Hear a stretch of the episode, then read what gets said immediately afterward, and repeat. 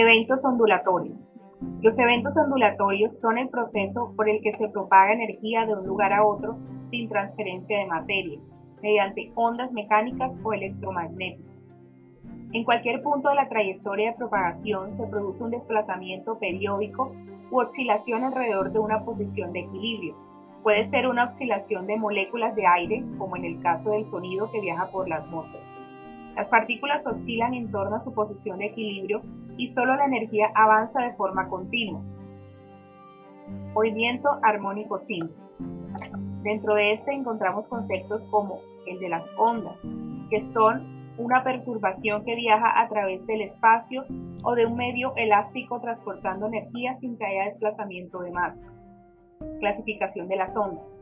Ondas sonoras se reflejan en el mismo ángulo en el que inciden, pero se mitiga si la superficie es blanda o rugosa.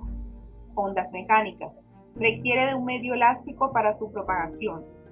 Ondas electromagnéticas. Se puede propagar por el vacío. Ondas transversales. Las partículas del viento vibran perpendicularmente a la dirección de la propagación. Ondas longitudinales.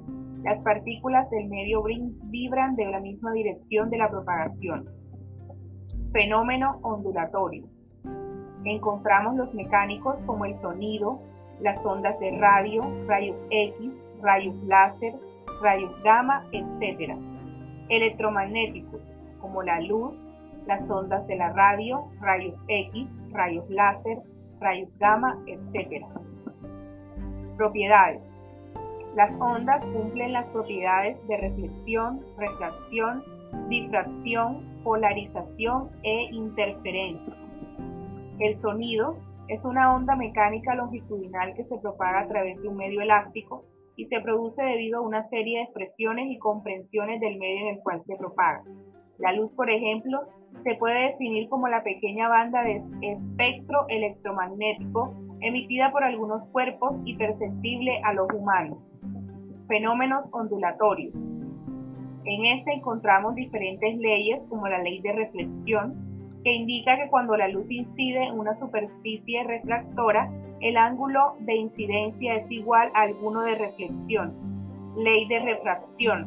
La ley entre o la relación entre el ángulo del seno del ángulo de incidencia y el seno del ángulo de refracción cuando la luz pasa por un medio a otro y es constante.